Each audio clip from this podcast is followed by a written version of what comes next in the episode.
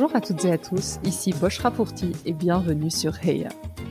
En arabe, Heya signifie elle. C'est parce que ce mot n'est pas suffisamment utilisé pour parler de réussite et d'ambition féminine que j'ai décidé de lancer ce podcast. Les inégalités et la sous-représentation liées au genre sont malheureusement une réalité, et une approche intersectionnelle ne fait qu'amplifier ces phénomènes. Chaque épisode est une conversation où j'invite une femme de culture arabe à venir partager son histoire et évoquer sa réussite.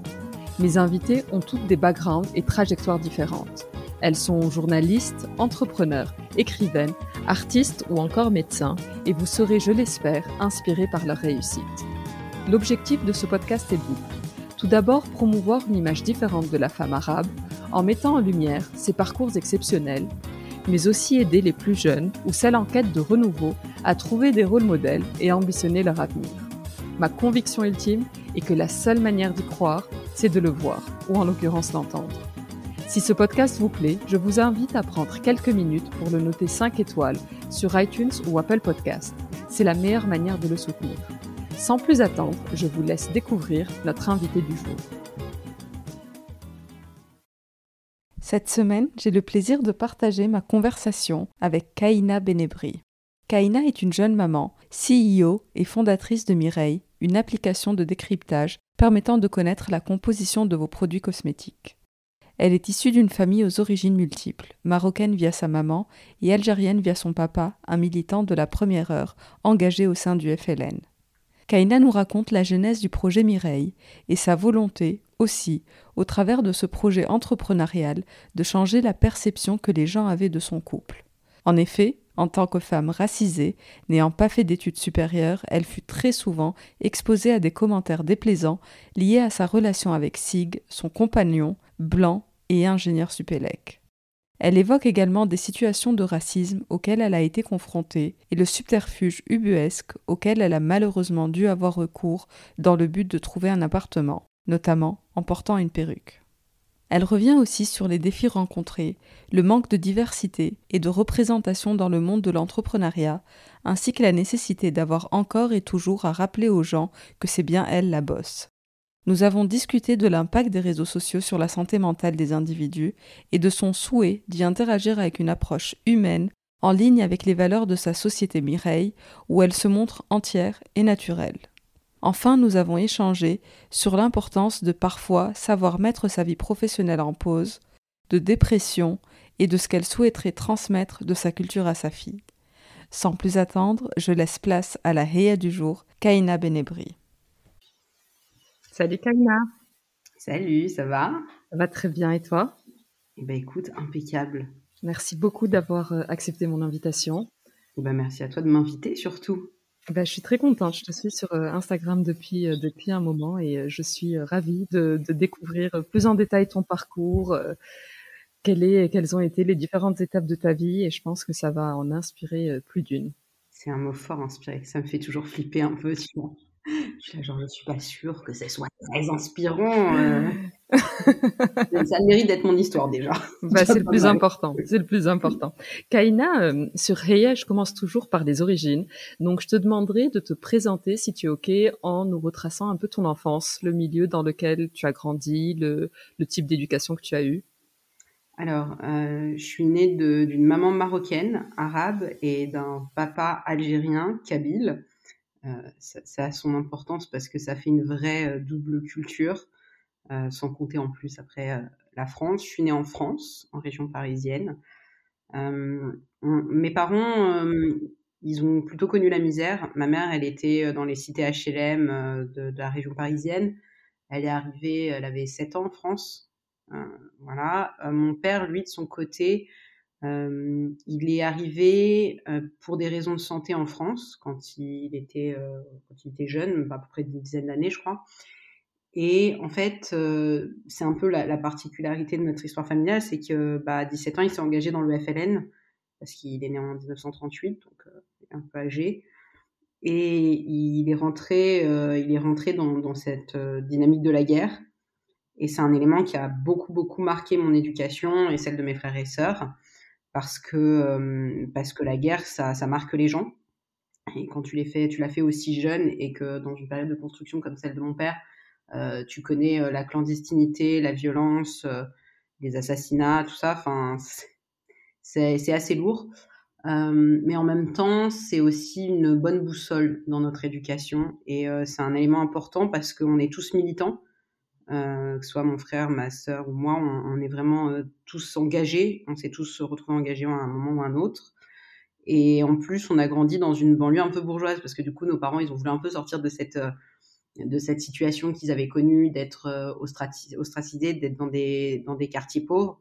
Et donc, ouais, quand j'ai eu quand j'ai eu 6 ans, 5 ans, on a déménagé dans une banlieue un peu chic de la région parisienne en 78 et on s'est retrouvé, euh, tu sais, à être euh, cette quasiment seule famille arabe du coin.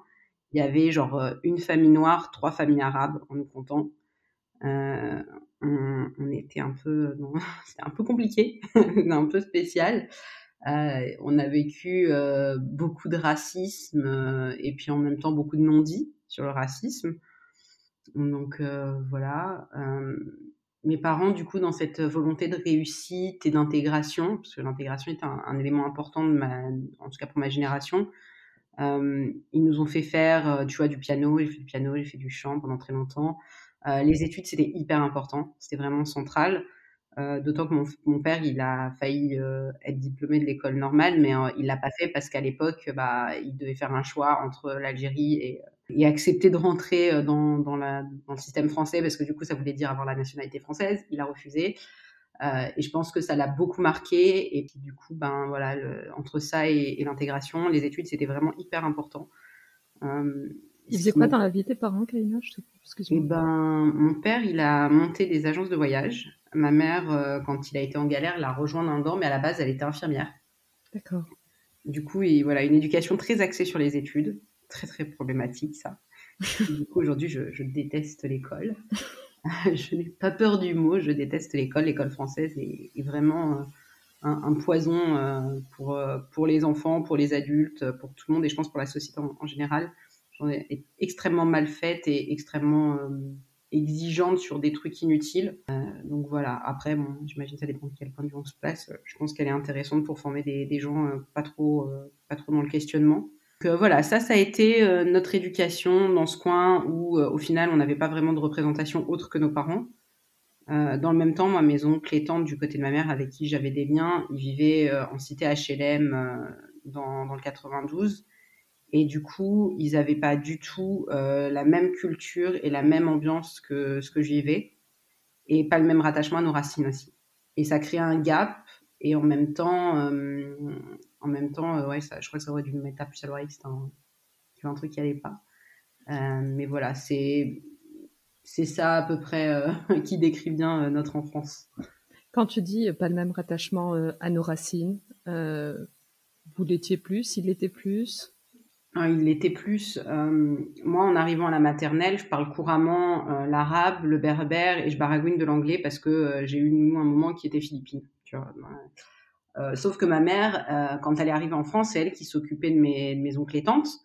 Et en fait, bah, elle se retrouvait à être convoquée au truc de ses parents profs et tout. Et mes grands-parents parlaient pas le français, étaient analphabètes. Et du coup, c'est elle qui traduisait tout. Et au final, c'est elle qui était en charge de ses frères et sœurs à l'école.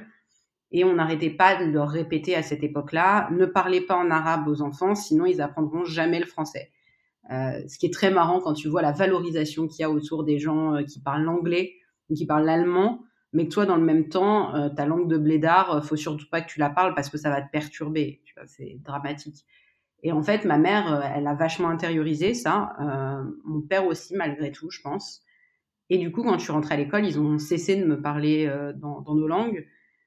Et puis, au fur et à mesure, bah, il n'y avait plus que le français et j'ai arrêté de parler l'arabe. Euh, et aujourd'hui, je parle mieux l'anglais que je ne comprends ou parle l'arabe. Le berbère, j'ai carrément oublié. Quoi. Euh, mes cousins, dans le même temps, eux, ils vivent avec notre grand-mère en partie. Donc, ils parlent obligatoirement l'arabe, euh, ils ont des bases, ils sont entourés euh, de personnes de leur communauté. Euh, alors, je, ne suis pas en train de dire, franchement, j'aurais trop kiffé grandir dans une cité HLM. C'est, ce serait vraiment déplacé. Mais en même temps, en même temps, ils avaient un, rattachement à leur culture. Et, ça, c'est, un truc qui, moi, me manque beaucoup aujourd'hui, encore plus maintenant que je suis maman. Et je me suis rendu compte en plus que j'étais pas la seule en fait à avoir vécu ce genre de situation et à, mal vivre ce détachement avec ma culture. Donc il n'y avait pas trop, euh, il y avait pas la, langue qui était parlée à la maison. Est-ce qu'il y avait un environnement traditionnel en termes d'éducation? C'est un peu compliqué parce que on n'avait pas trop trop d'interdictions euh, au départ. Si tu veux, c'était pas vécu vraiment comme un truc traditionnel. C'est comme souvent, tu vois, le sexisme se déguise sous des bonnes intentions. Mon père déjà, c'était un ancien maoïste, tu vois, c'était un communiste et tout, donc euh, euh, il a retrouvé Dieu quand on quand on était en primaire, enfin moi j'étais en CP. Mais la religion ne nous a jamais été imposée. On avait, on fêtait les fêtes religieuses et tout, on faisait le Ramadan, tu vois des trucs comme ça. Enfin, faisait pas nous, on était trop jeunes, mais on, célébrait les ruptures du jeûne et tout. Mais par contre, on n'avait rien qui nous était particulièrement imposé à cette époque-là. C'est plutôt vers l'adolescence que mon père, je pense, a commencé à vouloir mettre des des limites avec des faux prétextes, tu vois. Genre, euh, ouais, mais non, mais en fait, faut pas sortir avec des garçons. C'est pas une question de bah, être une fille fréquentable ou quoi. C'est une question que faut que tu te concentres sur tes, sur tes études. Comme si euh, sortir euh, avec un garçon de ma classe, avec qui, enfin, que je vois au lycée, tu vois, ou au collège, allait changer grand chose à, à, à mes études, tu vois. Enfin, c'est, vraiment, un, je pense, c'est un argument un peu moisi. Tu vois. Et est-ce que les garçons avaient le même, le même argument, tes frères? Eh ben, mon frère, euh, mon frère, il est beaucoup plus jeune que moi. On a 13 ans d'écart. Du coup, non. Mon frère, clairement, mon père a pas du tout, du tout euh, la même vision là-dessus. Ma mère, elle, euh, c'est un peu différent. Elle est plus jeune que mon père déjà. Au début, je pense, dans notre éducation, elle s'est un peu laissée euh, influencé, je dirais, par ce que disait mon père, qui, avait l'air plein de sens, parce que la première fois qu'il est venu me voir en me disant euh, largue ton mec, euh, c'est pas bon pour toi et tout, euh, franchement, enfin, t'avais envie d'y croire aussi que c'était pour ça qu'il venait de voir, tu vois. Mais avec le temps, elle, elle a, elle a beaucoup évolué là-dessus et elle nous a beaucoup défendu aussi. Elle voulait qu'on ait une éducation plus moderne, qu'elle, elle, j'imagine, elle aurait aimé aussi avoir. Elle, elle a pas fait de différence énorme. En, en tout cas, sa volonté, c'était pas faire de différence énorme mais clairement, mon frère, il n'a pas la même vie que nous, tu vois. Enfin, mon frère, il, a pu sortir euh, sans, sans, problème. Ma sœur, elle a pu aussi, en vrai. Mais après, j'ai, je suis l'aînée, j'ai suis les pots cassés, tu vois. j'ai été celle qui a, qui a un peu euh, pris pour les autres, mais c'est la règle, tu vois. C'était l'aînée. C'est comme euh. ça, ouais. Et à quoi rêvait la Kaina enfant dans, cette, dans cet environnement que tu viens de nous décrire? Un truc qui me faisait triper, c'était m'imaginer en train de voyager et d'avoir des téléphones portables. Et à l'époque, Working girl. Il n'y avait pas de téléphone portable surtout, tu vois, je me dis. Ah, trop bien, tu l'as vu, quoi. dans l'idée, tu vois. Alors bon, c'est sûrement parce que la cuisine en plastique qu'on avait, il y avait un téléphone qui s'enlevait, tu vois. Mais, euh, mais je me dis, ok. Il y avait plusieurs trucs, je crois, il y a eu le chant. Le, la première fois que je me suis projetée vraiment dans le futur, ça a été la musique. Parce que euh, le piano, j'aimais beaucoup, mais mes profs, euh, j'ai aimé mon premier prof, je les ai tous détestés après, sensiblement. Le chant, par contre, j'ai toujours aimé. Et ça s'est toujours très bien passé. J'avais une prof de chant au conservatoire qui, nourrissait de grands espoirs euh, quant à ma carrière. Et ça, euh, ça, ouais, ça, je me projetais à faire du chant euh, dans l'avenir. D'autant qu'en cours, ça se passait pas super, super bien. C'était pas catastrophique, mais ça se passait pas super bien et c'était très dur. Du coup, l'école, j'avais assez peu de fantasmes sur mon avenir scolaire et sur une réussite scolaire. Par contre, sur le chant, ouais, clairement, c'était l'objectif de départ. Et est-ce que tu as tenté une carrière? Est-ce que tu as tenté des études dans ce sens? Ou est-ce que tu as été calmé peut-être par leur environnement où le chant est peut-être pas vu comme, comme un métier euh?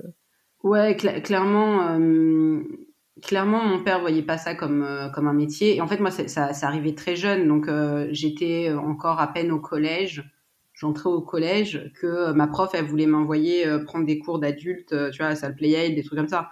Donc, je me suis retrouvée dans un, dans un décalage où si ta famille n'a pas la culture de ce truc-là, c'est, c'est foutu.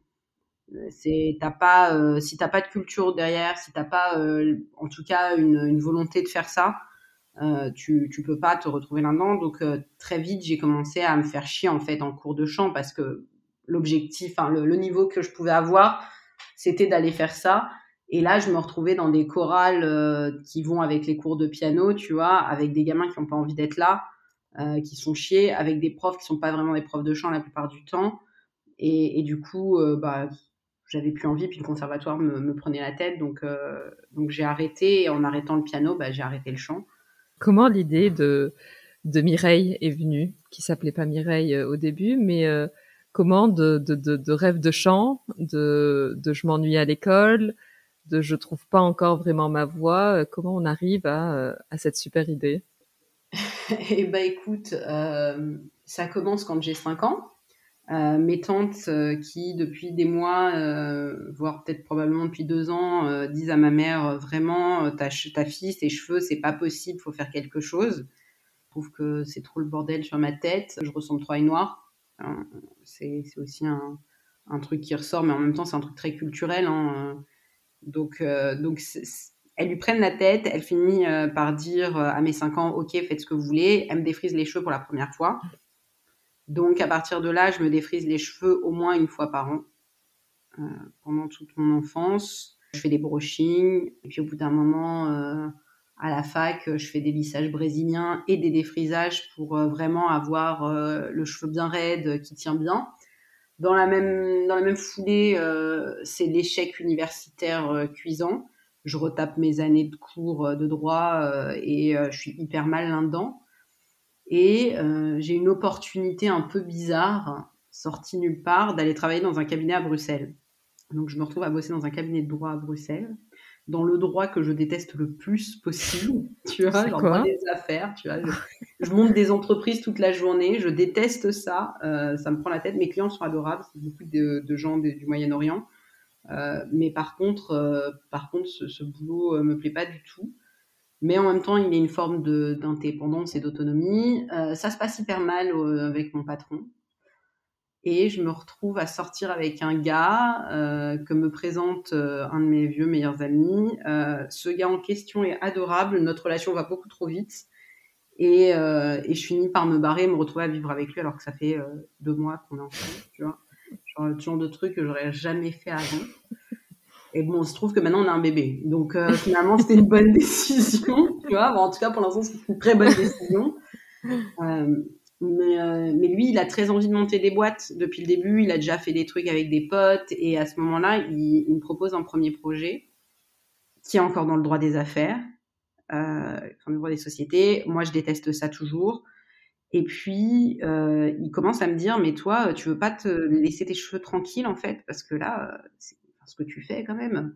Bon, il, il se rend bien compte qu'il y a un truc qui va pas. Je veux dire, sous la douche, tu peux pas mouiller les cheveux, donc on peut pas faire les cons, on peut pas s'amuser en fait, parce que sous la douche avec moi, t'as pas le droit de me jeter de l'eau sur les cheveux et je pète un câble, tu vois. Donc, euh, donc lui, il commence à me dire, c'est un peu, dommage, tu vois. Puis en plus, ça se tes cheveux, ils sont grave beaux et tout. Donc évidemment, je l'embrouille à base de, ouais, t'as aucune idée de comment mes cheveux sont dégueulasses, t'es un gros con. Voilà. Euh, et puis finalement, on s'est retrouvés à vivre euh, au fin fond de l'Ariège ensemble pendant quelques mois. Et puis je me suis dit, bon, bah, c'est peut-être le moment de voir ce que c'est mes cheveux. Personne me voit. Ouais, c'est ça, tu vois. Je me disais, bon, vas-y, j'étais passée au naturel. Euh, mes cheveux ont commencé à casser sévèrement quand je suis passée au naturel parce que j'utilisais plus euh, de silicone et tout. Et, euh, et, en fait, mes cheveux étaient morts, en fait, avec les défrisages, les lissages. Ils tenaient ah, juste oui. au formol, tu vois. Ils sont tout cassés. J'ai demandé à un copain de, de copain coiffeur à Toulouse de me couper les cheveux hyper courts. Je regrette de ne pas avoir rasé. C'est vraiment, si je, je, pouvais revenir en arrière, je raserais tout. Au lieu de ça, je me suis fait une coupe ignoble. J'avais le mariage de mamie. J'ai une vieille tête sur toutes les photos de la mariée. C'est horrible. Mais n'empêche, super bonne décision. Euh, à ce moment-là, je suis en train de chercher les bons produits pour ma santé. Je vais arrêter d'utiliser des trucs euh, défrisants et tout. Et en même temps, il y a une autre interrogation, et je suis contente parce que c'est maintenant qu'on arrive enfin à aller sur ce sujet-là euh, avec Mireille, c'est que ce que je veux pas aussi, c'est des produits qui vont lisser mon cheveu, alors que moi, ce que je veux, c'est le voir au naturel, tu vois. Ah oui. Et je me rends bien compte que même dans des shampoings, il y a des produits lissants. J'en ai utilisé et que j'ai vu des, des, effets, tu vois, de, de certains shampoings et tout pour bien les lisser plus. Donc vraiment, je suis à la recherche de qu'est-ce qu'il y a dans les compos. À l'époque, il y a un site internet qui existe sur le sujet, euh, qui était une référence, avec qui on a voulu travailler, ça s'est pas fait. Mais surtout, je vais voir mon mec et je lui dis, écoute, euh, moi, je suis sûre qu'en dans le code barre, il y a des infos. Je suis un peu trompée là-dessus, mais en effet, c'est quand même un, numéro d'identification unique. Et je dis, je suis sûre que si on scanne le code barre des produits, on peut avoir la liste des ingrédients et pouvoir demander à un spécialiste, un biologiste, un vrai, tu vois, d'aller regarder qu'est-ce que ça fait sur la santé. Parce qu'il y avait ce site qui était intéressant, mais en même temps, quand j'allais sur Internet, je trouvais tout et son contraire, tu vois. Je tapais le nom d'un ingrédient et j'avais euh, 15 réponses qui disaient euh, c'est maxique dangereux, c'est toxique, tu vas avoir le cancer dans deux semaines. Et euh, 15 autres trucs qui disaient euh, franchement aucun danger, c'est autorisé, euh, tout va bien. Je voulais vraiment un avis scientifique. Moi, je commençais à connaître des trucs, mais je me faisais pas du tout confiance parce que je faisais pas confiance à mes sources. J'en ai parlé à mon mec et en fait, il m'a dit, mais putain, c'est une trop bonne idée. Je travaillais avec un développeur à l'époque sur l'autre projet et il l'a appelé dans la foulée en lui disant, écoute, on laisse tomber ce truc-là et on va faire un autre truc. Dingue. Ouais. Donc il y croit à fond. Alors, il y croit à fond. Après, il y a un vrai objectif euh, dans, dans, le fait de faire cette société plutôt qu'une autre. C'est que lui, il est ingénieur Supélec, il est blanc, et ça a son importance. Imagine, on va y venir. Euh, moi, je suis une meuf racisée sans diplôme. Les premières blagues qu'on nous a fait sur notre couple, c'est je me suis trouvé un bon parti. Voilà. Donc, euh, si tu veux, euh, lui, il le vit pas très bien. Il veut pas non plus une relation déséquilibrée. Il ne voit pas euh, femme au foyer parce qu'il se rend bien compte c'est pas c'est pas un truc dans lequel j'ai envie de m'épanouir. Tu vois, je comprends que d'autres le fassent, mais c'est vraiment pas mon truc à moi pour le coup. On se dit, on va avoir une relation déséquilibrée toute notre vie. Et lui, comme l'entrepreneuriat il kiffe ça, ce qu'il dit c'est bah sauf si tu montes une boîte et que c'est ta boîte et que tu cartonnes et ben en fait, du coup, notre relation, elle est plus déséquilibrée. Ah ça marche plutôt pas mal, en vrai. Ça a été compliqué au début, parce que toujours les gens se tournaient vers lui et tout. Mais maintenant, euh, maintenant ça va mieux. Et puis moi, j'ai pris en assurance, en compétences, et je suis beaucoup plus à l'aise aussi. Et en effet, notre relation, elle est plus équilibrée maintenant, même entre nous. Parce que bah, moi, j'ai pris ma place aussi, euh, tu vois. Euh, et dans la vie, bah, je, suis, je suis chef d'entreprise. Bah, t'es la CEO. Ouais. Comment ça se passe? Je suis curieuse parce que parce que c'est une start-up. J'imagine que vous aviez dû aller euh, chercher des investisseurs ou euh, ou passer par des incubateurs et pitcher. Et, comme tu dis, bah vous arrivez, lui blanc euh, qui a fait une super école qui est qui est top classée, toi racisé qu'on voit parce que ça se voit sur la couleur de ta peau, sur tes cheveux, sur ton prénom, etc t'es la CEO, mais vous êtes à deux. Comment comment ça se passe? Est-ce qu'il y a eu des commentaires sur ça en termes professionnels? Et est-ce que tu as eu ce que j'ai beaucoup entendu, ce truc où on te regarde pas et c'est lui qu'on regarde et c'est à lui qu'on pose des questions? Ouais, ouais. J'arrive, j'explique ce qu'on fait et euh, j'y on bosse ensemble. Et les gens, euh, ils font ah ok cool, trop bien. Et ils sont à lui. Et alors du coup, euh, comment vous faites tel truc et tout? Mais c'est vraiment à lui qui parle, tu vois, c'est pas à moi. Et, et lui, bah sa réponse c'est bah demander à la chef quoi. Enfin, il n'y a pas d'autre réponse. En fait, c'est pas possible. Et ça fout toujours un peu un malaise, c'est sûr. Mais en même temps, tu n'as pas le choix. Pour euh, les investisseurs, on n'a pas fait encore, mais euh, c'est un sujet euh, du moment. C'est un sujet, moi, qui m'a un peu, un peu mis, un peu mis mal il y a pas longtemps, parce que justement, quand tu vas sur les sites d'investisseurs et tout, tous ils sont là, genre ouais, on investit dans des équipes, on aime trop la diversité, machin et tout. Et puis en fait, tu regardes leur portfolio et il y a que des hommes blancs, principalement, quelques femmes blanches sorties d'école de commerce, et c'est tout. Et de temps en temps, tu as peut-être un portfolio où tu vas avoir euh, un, premier salarié noir, tu vois. Enfin, tu es là, genre, ok, la diversité, vous savez pas. C'est pas, pas ça. Désolé, les gars, vous n'êtes pas dans, dans, le truc. Donc, ça fout les boules. Euh, alors, après, euh, évidemment, on, peut tout à fait m'accuser de de victimiser, de dire, euh, de pas se rendre compte qu'en fait c'est pas ça qui compte, c'est le business, machin et tout. Oui, ma réponse allait vous faire cuire le cul, tu vois. Enfin, à un moment, on est au courant, tu vois. Enfin, il n'y a pas, il a pas de mystère là-dessus.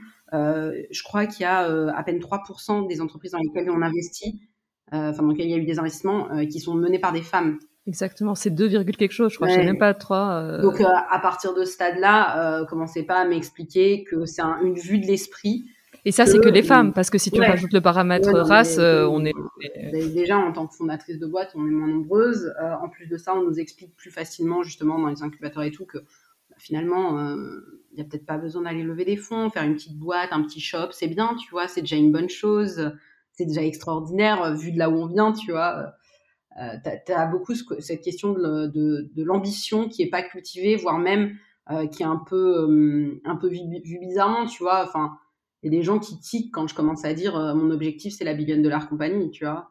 Je, je veux pas faire une petite entreprise, je veux, je veux faire un truc qui cartonne. Je veux pas faire un, un truc de, de, bâtard non plus. Euh, je veux pas avoir une entreprise dégueulasse. Je pense qu'un modèle d'entreprise saine est possible. Je pense que c'est pas possible avec tout le monde parce que je pense que vraiment euh, les gens qui, qui se rendront jamais compte de la merde que c'est, mais mais ouais, je, veux faire une grosse entreprise. Mon ambition est pas un truc qui est toujours bien vu.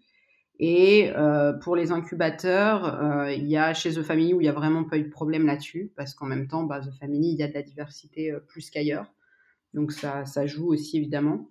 Et dans d'autres incubateurs, je pense que ça a été une, un outil parfois intéressant parce que c'est cool d'avoir une meuf dans la tech racisée. Tu vois, je coche toutes les cases de la diversité et tout. C'est hyper pratique. Par contre, la réalité, c'est qu'un des incubateurs où j'étais, ils investissaient dans les boîtes incubées, y compris une boîte qui n'avait pas de business model et qui avait surtout pas de produit. Ils étaient prêts à investir. Quand moi, je suis allée voir le responsable de l'incubation en lui disant, bon, bah, alors vous investissez chez nous euh, le mec, il m'a même pas, euh, même pas fait semblant. Il m'a dit non, mais on n'investit pas dans ton type de projet. Je dis déjà, c'est quoi mon type de projet? Jamais eu de réponse. Et quand j'ai été voir le chef de l'investissement euh, quelques temps après, quand j'ai quitté l'incubateur et qu'ils m'ont invité pour un événement, et que je lui dis, dis donc, si je cherche des fonds, toi, ça t'intéresse, tu vois Lui, c'est lui qui gère vraiment le sujet. Et il me fait, bah ouais, envoie-moi ton deck. Et j'étais genre, putain, mais l'autre, il, enfin, même pas, il a posé la question à personne, quoi. Il s'est vraiment c'était dans sa tête, c'était pas possible d'investir dans cette boîte. Donc ce genre de truc. Puis après, euh, non, cet incubateur est quand même une source d'histoire marrante. Euh, il y a eu un mec, bah, ce mec qui avait pas de produit, euh, qui, qui, à mon sens, c'est un truc qui a une escroquerie. c'est un vieux, il, est médecin.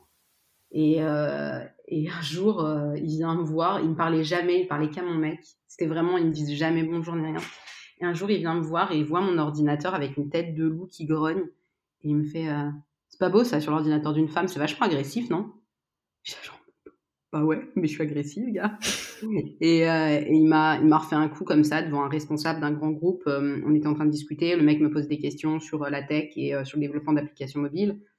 Et, et, je commence à lui répondre à sa question et le gars déboule et, et lui fait un, me fait un plan de ah non, mais euh, moi, je parlais des États-Unis. Il me dit, ah non, mais moi, j'ai vécu aux États-Unis. Euh, c'est pas du tout comme ça. Hein. Il suffit de regarder leur rail et tout. Et je tu parles du rail. Moi, je te parle de la tech. Et genre, ce, petit truc qu'on appelle la Silicon Valley et qui a été fait avant le Far West. Je, je sais pas si tu situes trop. Euh, mais voilà, ce, genre de mec, pour moi, c'est un peu le, c'est un peu l'expression de ce qui se cache chez beaucoup de gens, en fait. Lui, il avait le courage quelque part de son opinion de merde là où d'autres euh, vont pas l'exprimer comme ça. et son opinion qui sera écoutée parce qu'elle est portée euh, par. Oui, puis le mec il, pèse, tu vois. Enfin, il y a pas longtemps, j'ai été à un événement euh, d'un truc HEC pour les entrepreneuses. on se présente toutes pour trouver des mentors. Moi, j'explique que je suis venue pour lever des fonds et que donc j'ai besoin d'un mentor qui, qui sait, qui sait faire ça parce que je ne sais pas le faire. Et ensuite, les, mentors se présentent et un, un des mentors qui dit Alors, moi, je suis ingénieur, et euh, j'ai jamais eu besoin de lever de l'argent parce que moi, j'ai toujours fait des entreprises qui faisaient de l'argent. Et parce que tu te serais permis cette réflexion si c'était un truc de euh, des entrepreneurs d'HEC, euh, école dingue. Tu vois, enfin, des, des, des, pseudo-challengement. tu vois, les mecs qui te challenge sur tes chiffres, sur ton business model et tout comme ça, mais en fait, ils se foutent un peu de ta gueule et en fait, même s'ils s'en rendent pas compte, ils sont en train de faire un truc raciste.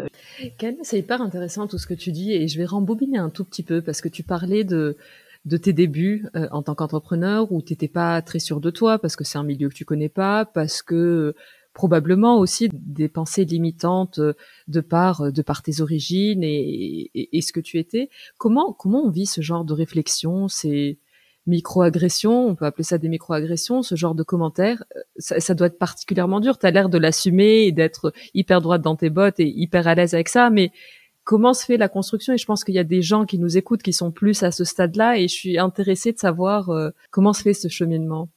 Bah, je te dirais bien, c'est facile maintenant, mais c'est pas vrai parce que c'est ça atteint toujours et ça a toujours des, des conséquences. Mais à l'époque, euh, c'est catastrophique. À l'époque, j'arrive pas à prendre de décision. À chaque fois qu'il faut prendre une, une, décision, je regarde mon mec et je lui dis, ok, toi, t'en penses quoi? Ouais.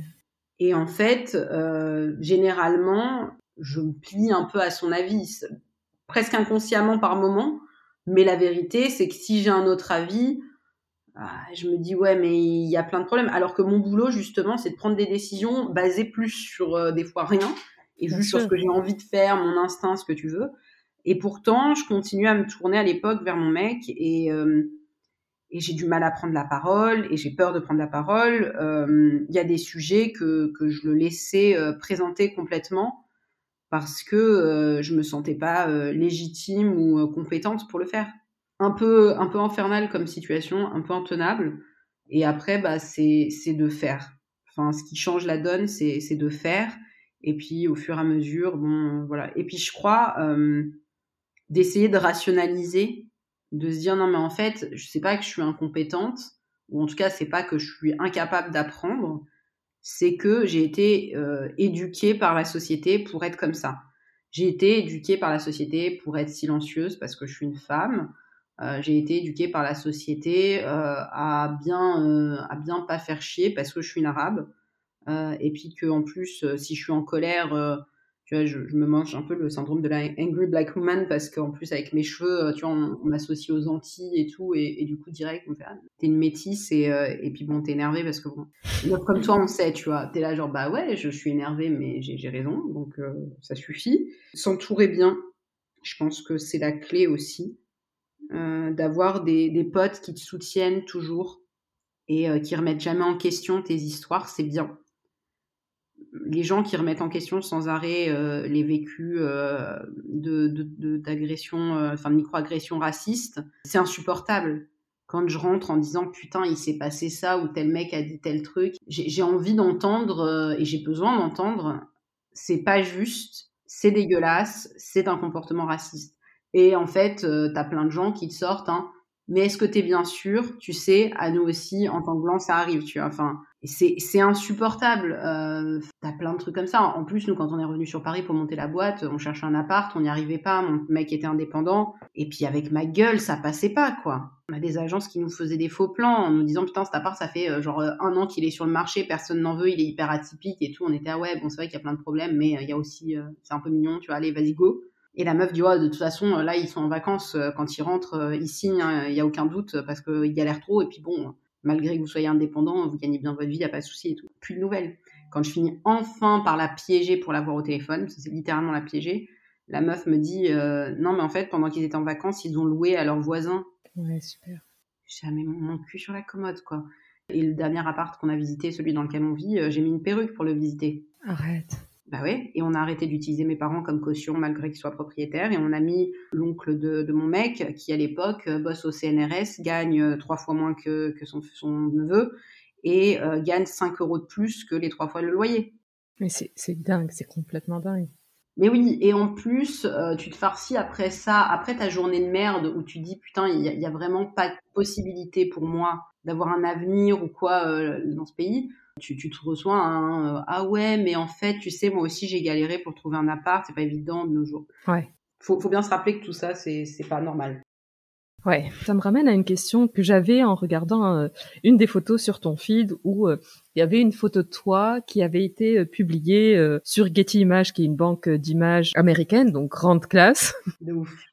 Et ce que tu racontais, c'est qu'il y avait une des photos qui était toi et ta sœur et qui avait été diffusée, je crois, sur, le Financial Times, si, si je dis pas de bêtises. Et les seuls commentaires qu'il y avait eu étaient des commentaires racistes. Et ça m'a ouais. fait, mais juste halluciner. La photo a été rachetée. Euh, déjà, je me dis, putain, les mecs, ils ont mis cher parce que je crois que le plus petit format coûte 450 balles. Mais ça coûte très cher, ouais.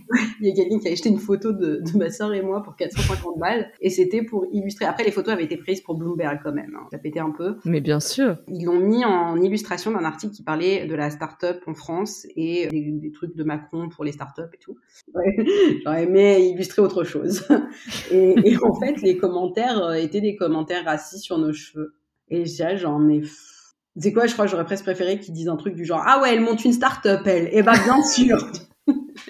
tu vois, enfin, au moins qu'ils qu'ils aillent pas sur un terrain où, ah, euh, oui. où on va nous dire, non, mais, euh, est-ce que c'est vraiment raciste? Tu parles de, de, tes cheveux et tu parlais tout à l'heure de, de, ta transition, euh, donc 5 ans qui est hyper jeune et ça doit être tellement violent pour la petite fille de, de vouloir effacer euh, ses traits culturels, enfin ses traits identitaires, etc. Donc tu parles de cette transition où ton mec tout challenge, où tu dis bah je saute le pas, j'essaye. Est-ce que tu penses que cette, ce passage à l'acte, j'allais dire, ce passage à, à, assumer euh, ses boucles, a ramené aussi euh, ça assumait plus ton identité culturelle et tes origines.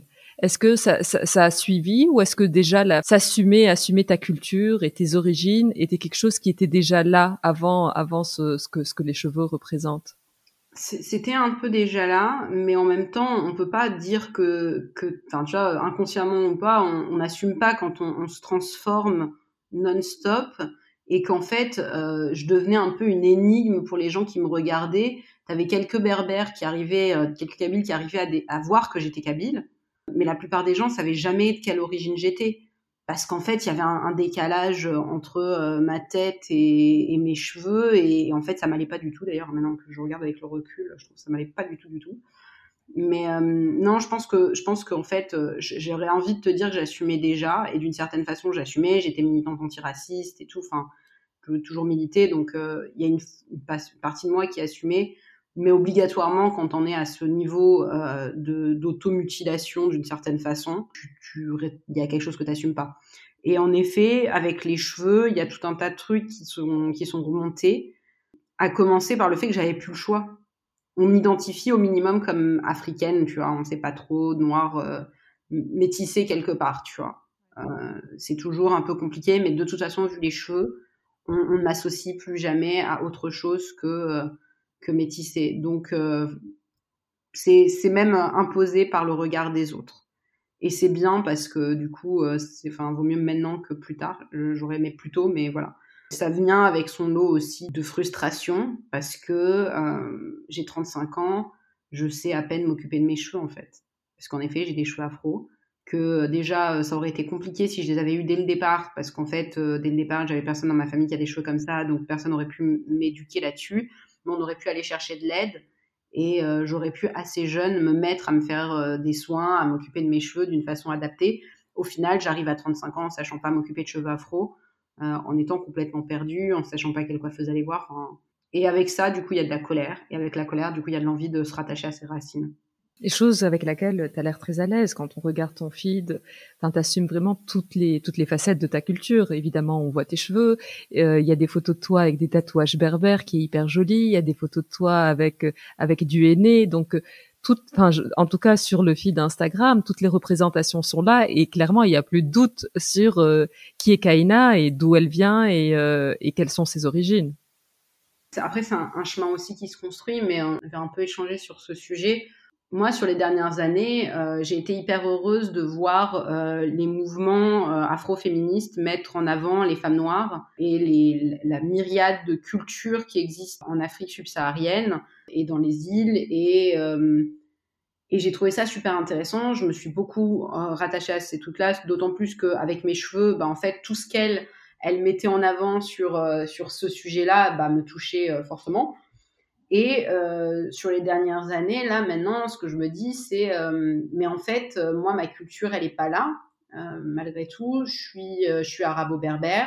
La culture amazigh, elle est très persécutée en Algérie depuis très longtemps. On oublie beaucoup de choses, on, on essaye d'oublier beaucoup de choses de notre culture. Tu vois, tu parles des tatouages. L'arrivée de l'islam a beaucoup, beaucoup effacé ça. Et puis ensuite, c'est vraiment en vrai, c'est vraiment euh, de jeunes générations de, musulmans de l'Algérie qui ont, voulu effacer ce truc-là parce que nos, nos arrière-grands-parents portaient encore des tatouages euh, au final. Mais tu as, vraiment tout un truc là-dessus euh, de ma culture disparaît ou, ou, est peu vivante en moi au minimum. Et en fait, c'est pas normal. Et si je veux trouver des symboles, des tatouages, des choses, peut-être que je les ai déjà dans ma culture plutôt que d'aller les chercher ailleurs. Et tu vois, enfin, il y a plein de sujets comme ça où tu te rends compte que les divinités grecques, égyptiennes et tout, c'est génial. Et puis tu te rends compte qu'en fait, le panthéon égyptien, il est super inspiré euh, de panthéons qui existaient déjà, et entre autres chez les Berbères.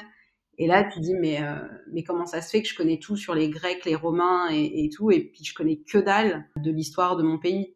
Je dis, je m'appelle Kaina, euh, chez les Occidentaux, ou même des fois chez des gens de chez moi, personne ne sait qui elle est. C'est dingue ça. Tu vas en Algérie, tu dis tu t'appelles Kaina, ou tu vas dans un bar berbère, là ici à Paris, et tu dis euh, je m'appelle Kaina. Moi, la dernière fois que j'ai annoncé ça, euh, c'est tourné pour tout le monde. Bah, bien sûr, elle est venue, elle est là. on s'est fait offrir des verres parce que euh, quand même, Kaina, c'est quelque chose, tu vois. Donc, et, c'est dingue, tu vois, on a ce genre de représentation et de symboles dans notre propre culture et on, on les connaît pas ou peu.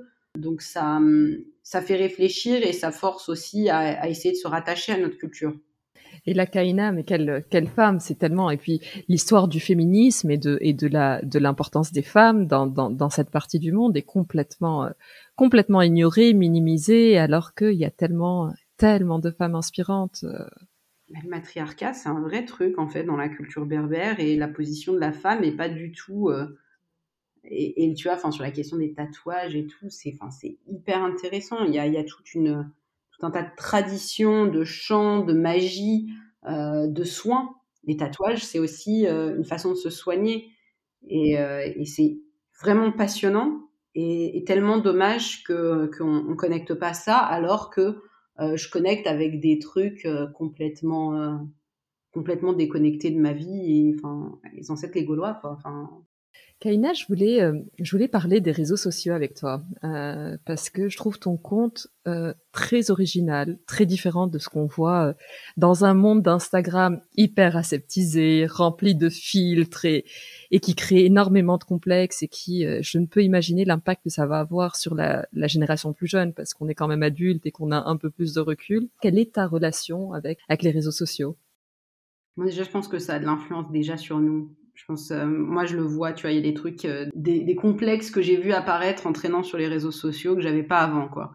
Donc, euh, je pense que malgré le recul de l'âge, on, se fait, on se fait avoir. Mon rapport à Internet, déjà j'aime beaucoup Internet. J'ai toujours aimé beaucoup Internet. J'y étais très jeune, j'ai eu des potes sur Internet que j'ai vus en vrai.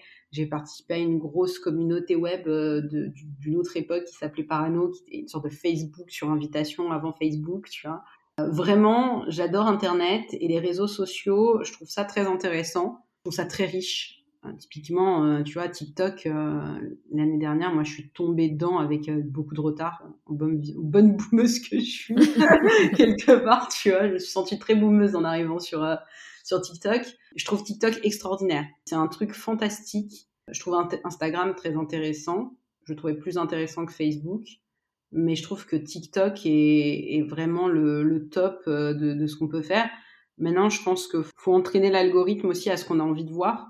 donc, il faut euh, regarder les trucs qu'on a vraiment envie de voir, euh, peut-être limiter la quantité de contenu qu'on consomme sur ces plateformes, parce qu'on peut en consommer tellement qu'on finit par se perdre. Après, ils sont des vitrines à mensonges et j'aime pas vraiment le mensonge. Je sais qu'on est obligé de se protéger un peu, de pas raconter tout. Euh, moi, il y a des trucs que j'ai pas envie de partager parce que je sais que je vais, enfin, j'ai pas envie d'avoir même un message, même si j'ai pour le coup une communauté assez, euh, détendue, euh, contrairement à, d'autres, personnes que je connais qui font de l'influence quoi. Moi aussi, je suis pas influenceuse, donc ça doit aider à ce que j'ai pas ce genre de truc. Mais ouais, montrer ma fille à minuit en train de regarder pas de patrouille parce qu'elle veut pas dormir et que moi j'en ai rien à foutre qu'elle dorme pas à minuit, tu vois. Euh, ben, j'ai pas spécialement, je me pose toujours la question est-ce que je le poste parce que j'ai pas envie de me prendre une réflexion? J'ai pas envie non plus qu'on me ramène à cette culpabilité que j'ai de me dire quand même dans un coin de ma tête, est-ce que je suis pas une mauvaise mère de faire ça, tu vois? Là encore, c'est mon mec qui m'a beaucoup aidé à ça, à passer outre le côté communication liste, parce qu'on avait fait ça au niveau au, début de Composcan en fait. Donc c'est à ce moment-là que tu t'es lancé, enfin que tu as ouvert ton compte, etc. Ben, en fait, mon compte Insta à la base c'était le compte de Composcan et on a rouvert un compte quand on a lancé Mireille et euh, parce que ça nous semblait plus pertinent parce que euh, le compte Composcan justement très vite on faisait de la com un peu euh, un peu lisse en tout cas, moi, j'ai essayé de faire de la com un peu lisse, un peu comme ce que je voyais et tout. Euh, et je me suis rendu compte que j'avais beaucoup de mal à tenir cette communication, j'avais beaucoup de mal à la faire et, euh, et à être spontanée et tout, parce qu'en fait, c'était pas du tout ma personnalité. Du coup, on a fait, vas-y, on s'en fout, on se lance vraiment dans une com comme je suis, tu vois. Je parle vraiment comme je, je parle, donc je dis des gros mots, je je parle en bouffant des mots, tu vois. Enfin, il n'y a pas de souci, je parle mal, il y a c'est pas grave. Et du coup, en se lançant comme ça, ça a beaucoup plus marché et les gens étaient euh, vachement cool, ils accueillaient super bien le truc, ils étaient en mode genre mais euh, c'est trop bien, vous êtes des vrais êtres humains derrière cette appli. Mhm. Et c'est cool parce que c'est ce qu'on voulait montrer et c'est ce qu'on ce qu'on veut construire, c'est dire mais en fait on est on n'est pas une appli genre euh, c'est un truc immatériel, tu vois, qui se construit tout seul, c'est il y a des gens derrière donc quand ça marche pas, c'est des vrais gens qui, qui sont au milieu de la nuit en train de réparer quand ça marche, c'est des vrais gens qui ont travaillé jusqu'au milieu de la nuit pour travailler pour que ça marche, tu vois. Et euh, en même temps, euh, du coup, on peut discuter de ce qu'on fait des données, de toutes ces choses-là, parce qu'en fait, euh, on se cache pas. On est des vrais gens, on assume ce qu'on dit et ce qu'on fait de, de, cette information. Donc, euh, c'est vraiment à ce moment-là qu'on a qu'on a beaucoup communiqué dessus. Et puis ces derniers temps, du coup, quand j'ai récupéré le compte, on s'est dit bon bah qu'est-ce qu'on fait? Alors comme je suis pas très assidue, Instagram aime pas trop ça et euh, enlève des gens, désabonne des gens, tu vois. Ah ouais. ouais. Euh, parce qu'en fait, bah, ils interagissent pas avec mon contenu, vu qu'ils le voient pas, vu que j'en poste peu en plus. Donc euh, c'est un peu triste. En même temps, bon, c'est pas très grave parce que c'est pas comme si j'avais pas déjà beaucoup de travail. Mais c'est cool et c'est cool parce que je commence à recevoir des messages assez intéressants de personnes qui me disent, bah là il y a pas longtemps, j'ai une, une marocaine qui m'écrit, qui m'avait écrit il y a quelques mois, qui me disait que ses cheveux ça allait pas du tout, qu'elle hésitait à couper, mais qu'elle avait peur de se voir avec les cheveux courts et tout. Et en fait, à l'époque, on avait échangé un peu, et elle avait fini par ce message-là que j'avais pas vu. Et il est remonté dans mon feed il y a quelques jours. Je lui ai écrit en lui disant putain, je suis désolée, j'ai pas vu ton message, mais franchement, c'est quoi au pire moi j'avais une perruque tu vois si t'as vraiment trop peur de céder le pas ben voilà tu dis tu fais ça en attendant que ça pousse quoi et elle me fait ah non mais t'arrives trop tard euh, je viens juste de les couper. Je suis trop contente j'adore ma tête ça m'a grave bien. ce que tu postais et tout et elle m'a envoyé des photos elle est magnifique et je suis, trop contente tu vois. Et, et, pareil il y a une maman de jumelles ou jumeaux d'ailleurs je ne sais pas qui m'a écrit récemment en me disant putain c'est tellement dur de pouvoir prendre une douche et ça fait trois jours que je pue et que j'ai pas pu prendre une douche et et je galère et je culpabilise et puis elle me dit bon toi je pense que tu, tu sais ce que c'est et je fais bah ouais et je fais c'est pas grave tu sais c'est tant pis. Plus allez c'est pas grave. Et c'est ouf de recevoir ça. Euh, c'est un peu perturbant aussi parce que euh, parce que je suis encore euh, pas quelqu'un de enfin je, me vois pas comme quelqu'un de parfait ou quelqu'un qui a trouvé des solutions à plein de trucs. Une, personne avec beaucoup de problèmes une dépression chronique ma confiance en moi, elle fait des allers-retours. Euh, je suis pas sûre. Euh, est-ce que j'ai vraiment choisi la meilleure voie pour moi Tu vois, est-ce que j'aurais pas dû faire du chant? Est-ce que j'aurais pas tout arrêté à aller faire du chant? Je sais pas. Donc c'est un peu bizarre de se retrouver dans cette situation où les gens t'écoutent et, euh, et appliquent visiblement dans leur vie des concepts ou des principes que tu leur présentes. Quelle est la limite en fait? Parce que parce qu'on voit beaucoup de choses de ta vie. Euh, donc clairement, ça reflète les valeurs de, ton entreprise. Donc euh, pas de pub mensongère. Euh, vous voyez ce qu'il y a vraiment. Il n'y a pas de, il y a pas de fake. Mais quelle est la limite Et est-ce que tu partages des choses plus profondes, comme, enfin des choses qui sont dures Une dépression, c'est pas facile. Enfin des choses qui sont qui sont sérieuses. Enfin on sort de j'ai juste laissé mes cheveux. Évidemment c'est important les cheveux, mais une dépression c'est un, un autre niveau. C'est un truc qui a été un grand sujet ces dernières semaines parce que j'ai j'ai fait un gros craquage euh, il y a un mois ça fait un mois là. Moi, ça fait quatre ans que je suis dans ce projet sans prendre de vacances. Euh, J'avais un mec qui gagnait maxi bien sa vie et qui aurait pu euh, m'emmener euh, en vacances, tu vois, pépouse. J'ai pas fait de vacances depuis trois ans, depuis six ans. Les dernières vacances qu'on a faites, c'est on a été voir ma soeur en Lettonie pendant ses, son truc étudiant pendant 15 jours, enfin pendant cinq jours, tu vois. Enfin, on n'est pas, on n'est pas non plus sur des vacances de ouf. On aurait pu se faire des vacances extraordinaires. On a tout investi dans notre boîte. Alors c'est un choix très personnel, il n'y a personne que je tiens responsable de ça. Par contre, euh, à part nous, tu vois. Par contre, ça pèse sur le moral. Euh, les week-ends, ça existe plus vraiment. J'ai fait un bébé, euh, mon congé maternité, c'était surtout les trois premiers mois où je dégueulais partout parce que j'étais malade comme un chien pendant le début de ma grossesse. Donc en fait, j'ai travaillé deux jours après mon accouchement, tu vois. Wow. Donc on n'a pas fait de stop. Et il y a eu des périodes plus dures que d'autres. Euh, il y a une période où euh, après l'accouchement on est passé payant et où là j'ai dit euh, par contre c'est un petit peu chaud, euh, je me mets à pleurer la nuit parce que parce qu'il y a, y a des gens qui disent sur les sur les, les stores qu'on est des gros connards, tu vois. Enfin vraiment littéralement c'était horrible parce qu'on était passé payant, tu vois. J'ai pas parlé après ma grossesse, j'ai eu des galères avec ma fille. J'en ai reparlé il y a pas très longtemps, mais j'en avais pas parlé à l'époque. J'aurais dû, j'aurais clairement dû et je pense que je le ferais et puis là, tu vois, il y a quelques semaines, euh, j'ai complètement craqué et, euh, et en fait, j'ai passé ma journée à chialer, enfin toute ma matinée à chialer. Et mon mec, il est arrivé et il s'est rendu compte que ça allait pas. Moi, euh, j'utilise une appli pour dormir parce qu'en fait, et ça, je m'étais pas rendu compte c'était un problème, mais en fait, je, je peux pas m'endormir maintenant le soir, je, je, stresse trop, donc il faut que j'écoute un truc pour m'endormir de, de relaxation là. Je me suis rendu compte que l'appli me demandait un bilan de comment je me sens à ce moment-là et qu'en fait, à chaque fois, chaque soir, en m'endormant, je mettais que j'étais euh, hyper angoissée ou des trucs comme ça, tu vois. Et, euh, et en fait, je me suis dit, mais en fait, il y, y, a un putain de problème. c'est pas normal. Et, euh, et en fait, j'ai commencé à me rendre compte que, que je faisais une dépression et que j'arrivais plus à sortir de mon lit, que le soir, la nuit, c'était l'angoisse, que j'avais des pensées suicidaires. Et je me suis dit, bon, ok, il y, a un, y a un truc qui va pas, donc j'en ai parlé. J'en ai parlé aussi parce que j'ai vu des publications de gens qui, qui font chier, qui sont pas si transparents qu'ils le, qui, le prétendent euh, et qui nous agressent sans arrêt euh, sur leur compte Insta euh, pour, pour dire des, des, conneries. Donc ça m'a beaucoup affecté à ce moment-là parce que j'étais euh, très vulnérable. Et donc j'en ai parlé, j'ai dit que ça allait pas. Et mon mec, après ma journée, euh, enfin ma matinée à chialer et le reste de ma journée euh, dans le cirage, euh, il m'a dit bon, on a jusqu'à ce soir pour prendre une décision. Si tu prends pas de décision, je la prends. Mais tu vas partir une semaine avec ta mère en vacances. Donc je suis partie une semaine à Rome avec ma mère. C'était trop bien. avec ma sœur et avec ma fille. C'était vraiment trop cool. j'ai pu me reposer et ça va mieux mais la dépression est jamais loin, quoi. Tu vois, enfin, c'est pas un truc qui, qui s'en va, je le sais. Donc, euh, j'attends un peu le moment où le coup près va retomber. Il y a un peu des moments où, tu vois, là, ce week-end, je suis fatiguée. Euh, je sens que le moral euh, est compliqué. Et ça, je, ça, je veux en parler, tu vois. Je veux plus, je veux plus taire ce truc-là.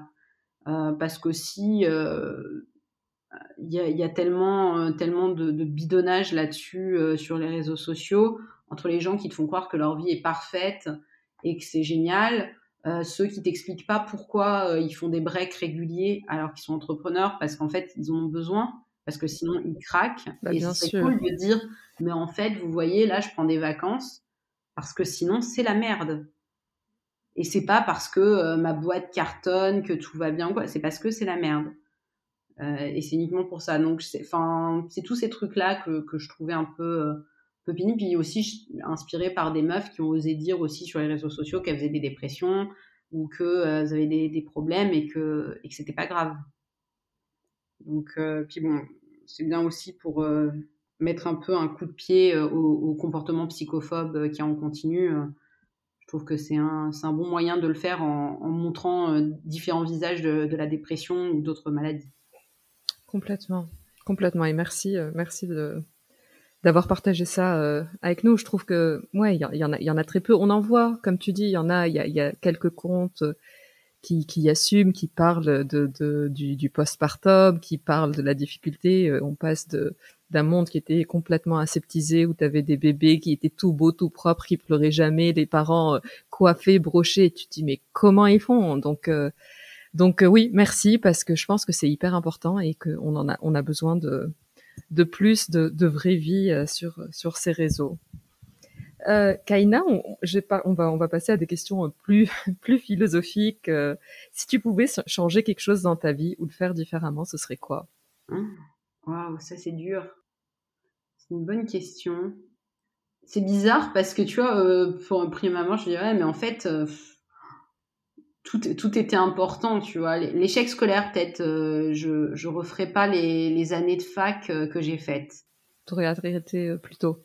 Ouais, je pense que ça, pour le coup, ça aurait, enfin, ça, aurait un impact positif sans enlever la pensée qui s'est construite autour de l'école. Je pense que c'est un, c'est un bon choix.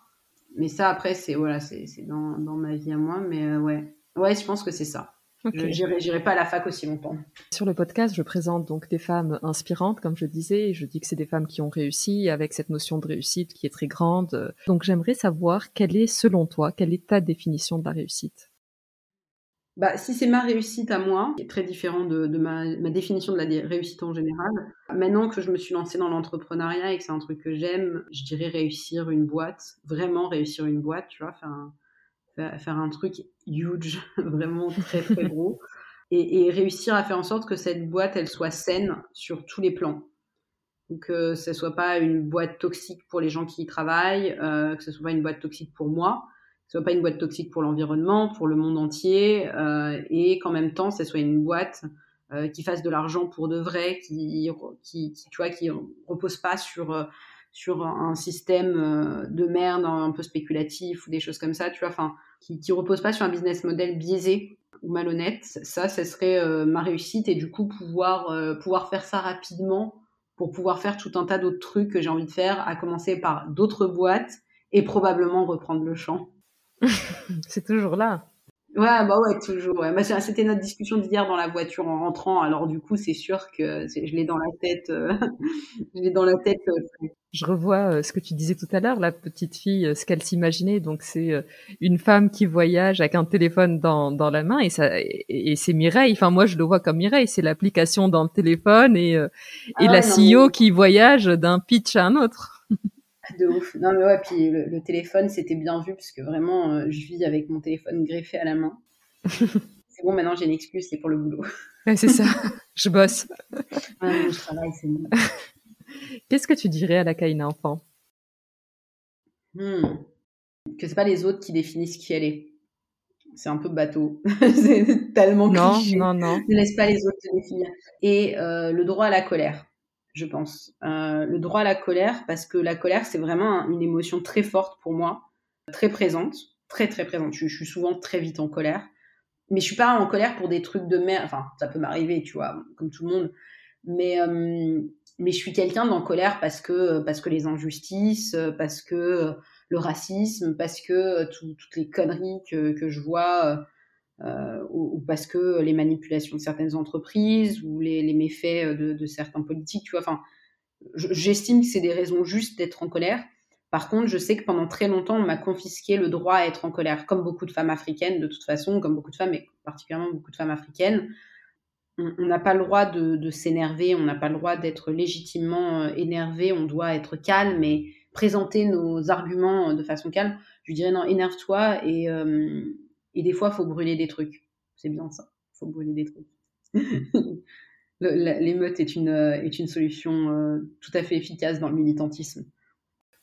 Donc, tu es maman euh, d'une petite, euh, d'une petite Nour très mignonne qu'on voit, euh, qu'on voit un peu sur ton, sur ton Instagram, qui a deux ans. Qu'est-ce que tu aimerais lui transmettre de ta culture? Alors, j'aurais aimé lui transmettre la langue, ce qui est pour l'instant pas possible. Euh, J'aimerais m'y remettre à un moment où au minimum ses grands-parents lui parlent dans leur langue. Euh, Chose qu'ils font Ouais. Mon père a plus de mal que ma mère à lui parler en kabyle. Il a toujours ce truc en tête de qu'il a, il a très peur qu'elle apprenne mal le français que c'est une gamine qui, parle très bien. C'est des éponges, les enfants. De, de ouf, hein. ils sont très efficaces, euh, mes pattes. Euh, nous, on s'est rendu compte qu'il y avait des mots qu'on comprenait pas qu'elle nous disait. Et en fait, il y a quelques jours, euh, j'ai réalisé que c'est parce qu'en fait, elle prononçait des mots en arabe. Trop drôle. Ouais, et en fait, là, le R, elle n'arrive pas à le dire, et du coup, elle le prononce à la façon d'un son arabe. C'est, enfin, c'est incroyable. Et, du coup, euh, non, euh, elle n'est pas du tout perdue, cet enfant, elle va très bien. Donc ça, par mes parents, c'est un truc que je voudrais qu'ils lui transmettent.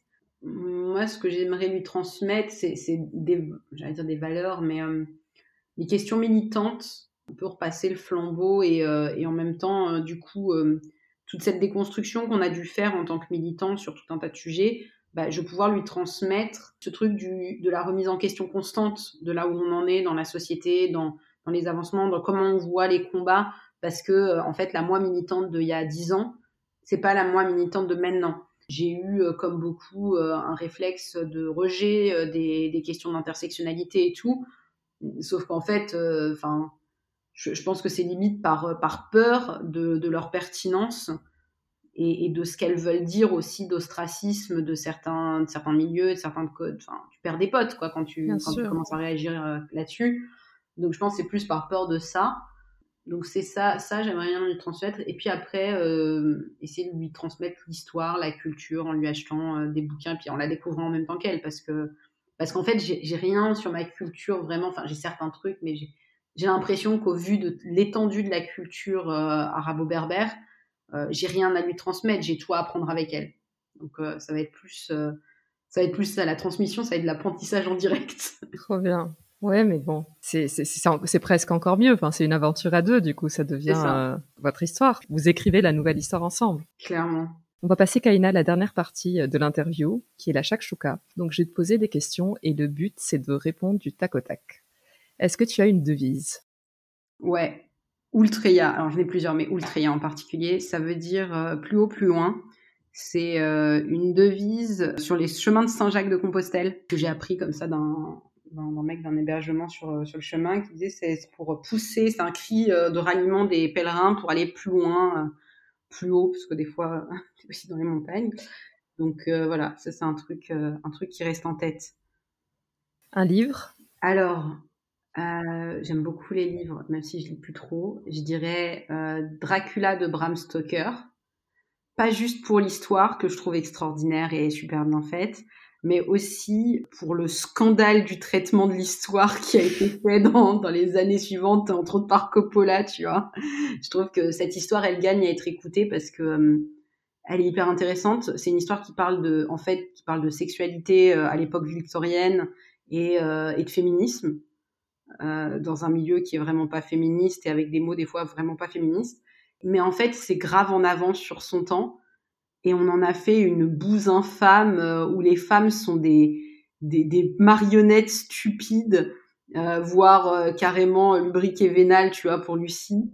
Et je suis scandalisée depuis que j'ai lu le livre, je suis scandalisée du traitement qui a été fait et du coup, euh, je suis absolument fan du livre. Un produit cosmétique dont tu ne peux pas te séparer. Eh ben, en ce moment, c'est euh, et je pense que ça va le rester pour très longtemps parce que c'est vraiment le meilleur euh, nettoyant que j'ai eu de ma vie. C'est le nettoyant Olution. il s'appelle Gentle Angel, je crois. Il est extraordinaire. Toute leur gamme est géniale et je, je veux plus qu'utiliser que ça pratiquement, mais mais par contre leur nettoyant vraiment irremplaçable. Cool. Un lieu? Un lieu? Hmm c'est plus dur. Il y a les étangs de Comel dans les lieux importants pour Mireille en ce moment. Pour moi, du coup, mais euh, c'est les étangs de Comel, c'est des petits étangs au milieu de la forêt de Chantilly, à côté de là où j'habite. Et c'est là où on prend toutes nos grosses décisions, où on fait toutes nos grosses réflexions pour Mireille et Comboscan depuis le début. C'est super d'avoir un endroit comme ça. Ouais, on fait des tours d'étangs, il n'y a pas de réseau, et ensuite on se pose dans une crêperie où il n'y a pas de réseau et on boit euh, un verre ou on mange des crêpes et, euh, et en plus en hiver c'est trop cool ils ont un poêle tu vois il fait ça sent bon le feu de bois et tout. Et on s'installe là et, euh, et, on réfléchit tous nos pitch decks on les a fait là-bas. Tous mes pitchs je les ai préparés là-bas. Donc c'est un important c'est un lieu important. Quelle est ta relation avec l'Algérie? Je t'ai pas posé la question tout à l'heure j'y repense en, en, parlant de lieu. C'est compliqué. J'y suis allée petite. La dernière fois que j'y suis allée, je devais avoir même pas une dizaine d'années. Euh, enfin non, pas exactement la dernière fois, mais grande dernière fois c'était ça. Et euh, j'y suis plus retournée jusque jusqu'à mes 31 ans. Donc il y a parce que tu n'avais pas envie d'y aller, parce qu'il y avait un... Non, non, non, du tout. Euh, au contraire, moi j'étais plutôt demandeuse d'y aller. le problème quand tu parles pas la langue, bah, c'est que t'es pas très à l'aise dans les pays arabes quand tu parles pas l'arabe et que pourtant tu es arabe. c'est vraiment une situation gênante, enfin pour moi en tout cas. Euh, et, très désagréable parce qu'elle te rappelle sans arrêt que tu es étrangère dans, dans, ce qui est censé être ton pays. Euh, sans compter qu'en France, on te rappelle régulièrement que la France n'est pas ton pays. Donc, euh, si tu veux, c'est vraiment, ça, ravive des trucs pas cool. Donc, je voulais y aller avec mes parents. Et mon père, lui, voulait pas y foutre les pieds. Il y retournait une fois pour le boulot, mais, mais sinon, il voulait pas du tout, du tout y refoutre les pieds en Algérie. Bon, dans les années 90, ça s'explique aisément par, par la violence qu'il y avait en Algérie à ce moment-là. Euh, d'autant qu'on a de la famille qui a été la cible de, de violences assez graves. Donc euh, voilà, puis mon père c'est un ancien politicien algérien, donc euh, donc il n'était pas à l'aise de nous emmener là-dedans. Et puis avec le temps, je crois que lui, il était très déprimé de ce qui s'était passé en Algérie, de comment ça tournait, et, et du coup, il n'avait pas tellement envie de nous emmener. Mais finalement, il y a 4-5 ans, on a fini par le pousser à partir. Et on a fait, euh, on a fait deux, dix jours là-bas, deux semaines. J'ai fêté un de mes anniversaires là-bas et c'était extraordinaire. Je me suis rendu compte que c'était un, pays mais merveilleux, c'est magnifique. C'est absolument magnifique. Il y, a, il, y a, tellement de possibilités et en même temps, euh, en même temps, tu as encore des traces de, de la violence et c'est normal, tu vois. Enfin, les, conséquences de, ce genre de, situation euh, s'effacent pas du jour au lendemain et ça met du temps. Et donc, c'est un pays qui a encore du mal à guérir euh, de ça, mais, mais c'est un pays magnifique. Les, côtes de, Béjaïa, c'est, juste sublime. Et c'est marrant parce que euh, dans le fantasme que je me faisais d'un lieu parfait de vacances, il y a l'eau transparente, tu vois, la mer bleu turquoise et tout. Et il y a ça en Algérie. Et c'est marrant parce que moi, j'avais jamais projeté que je pouvais vivre un truc pareil en Algérie projeter ça euh, dans, des pays que les Occidentaux valorisent comme euh, des lieux de vacances. Mais je me disais pas, putain, l'Algérie, c'est un, truc paradisiaque. Et bon, bah, si. Donc, euh, il y aller plus.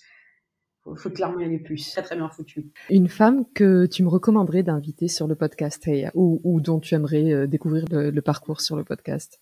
Manel, c'est une tatoueuse tunisienne. Ah oui c'est celle qui a fait voilà le reportage Arte où elle montre voilà qu'elle va en dans, les zones berbères de la Tunisie pour essayer de trouver les significations de tatouage berbère et tout. Et euh, je trouve que ce qu'elle fait est incroyablement extraordinaire parce que bah évidemment moi quelqu'un qui va chercher euh, des choses sur euh, sur le monde berbère d'avant, je trouve ça extraordinaire. Mais en plus, je trouve ça très courageux parce qu'elle l'explique aussi dans le documentaire. Tatoueuse, c'est pas un métier de femme bien Donc évidemment, ce qu'elle fait est extrêmement intéressant et extrêmement inspirant. Donc je pense que c'est une bonne personne à interviewer. Super, ouais, j'ai jamais pensé à elle. Je vois très bien qui c'est. et ouais, merci pour la, pour la recommandation. Kaina, c'était euh, un vrai plaisir. J'avais plein d'autres questions. Il y a plein d'autres sujets que j'aurais pu euh, couvrir. Donc peut-être qu'on fera un deuxième épisode euh, dans quelques temps. Mais je te remercie infiniment. J'ai passé un super moment. C'était c'était hyper intéressant de de papoter avec toi. Ah ben, merci beaucoup. Pareil. À très bientôt. À très vite. Cet épisode de Heya est maintenant terminé. Je vous remercie sincèrement de l'avoir écouté jusqu'au bout, ce qui j'espère veut dire que vous l'avez apprécié. N'hésitez pas à le partager autour de vous, avec des amis ou sur les réseaux sociaux, c'est ce qui permet au podcast de grandir. Vous pouvez aussi le noter 5 étoiles et me laisser un petit commentaire, c'est un vrai plaisir de les lire. Si vous avez des questions ou voulez me suggérer une invitée, n'hésitez pas à me contacter sur la page Instagram Heya underscore podcast. À très bientôt.